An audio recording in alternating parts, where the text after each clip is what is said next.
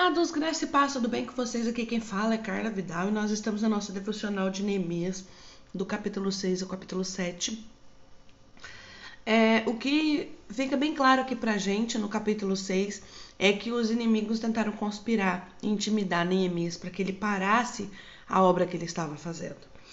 E no capítulo 7 fala também sobre estabelecer uma guarda em Jerusalém, o que me deixa bem, me deixou bem intrigada assim, é quando fala aqui, ó, deixa eu achar aqui, ó. No 7, versículo 4, a cidade era espaçosa e grande, mas havia pouca gente nela, e as casas não estavam edificadas ainda. E aí começa a se falar sobre as pessoas que voltaram do exílio. É, às vezes tá tudo preparado pra gente, né? Tem, Deus já preparou um lugar, Deus já preparou aquele caminho, um destino, né, pra gente, só que a gente ainda não sabe, a gente ainda não conhece. Mesmo que no meio do caminho tentem nos intimidar, nós precisamos ficar fortes, nós precisamos temer ao Senhor, nós precisamos buscar ao Senhor e Ele vai nos orientar ao caminho certo.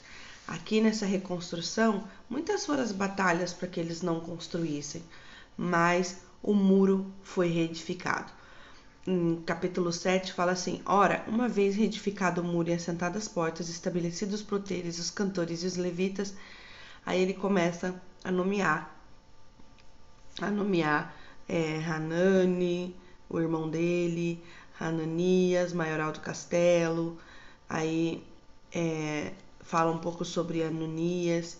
Será que se alguém fosse citar a gente hoje usaria a mesma descrição? Um homem fiel, temente a Deus, mais do que muitos outros. Nossa, que peso, né? Então, esse era Ananias. A, a, a, forma como se escreve, eu não sei dizer se é Ra, se usa o R ou se usa o H só, Ananias, né? Mas Ananias tinha essa descrição, que ele era um homem fiel, temente a Deus, mais do que os outros. Se Deus nos visitar hoje, será que nós seremos encontrados assim? Fica essa reflexão sobre Neemias do capítulo 6 e 7, que você leia, que você medite na palavra do Senhor. Até breve.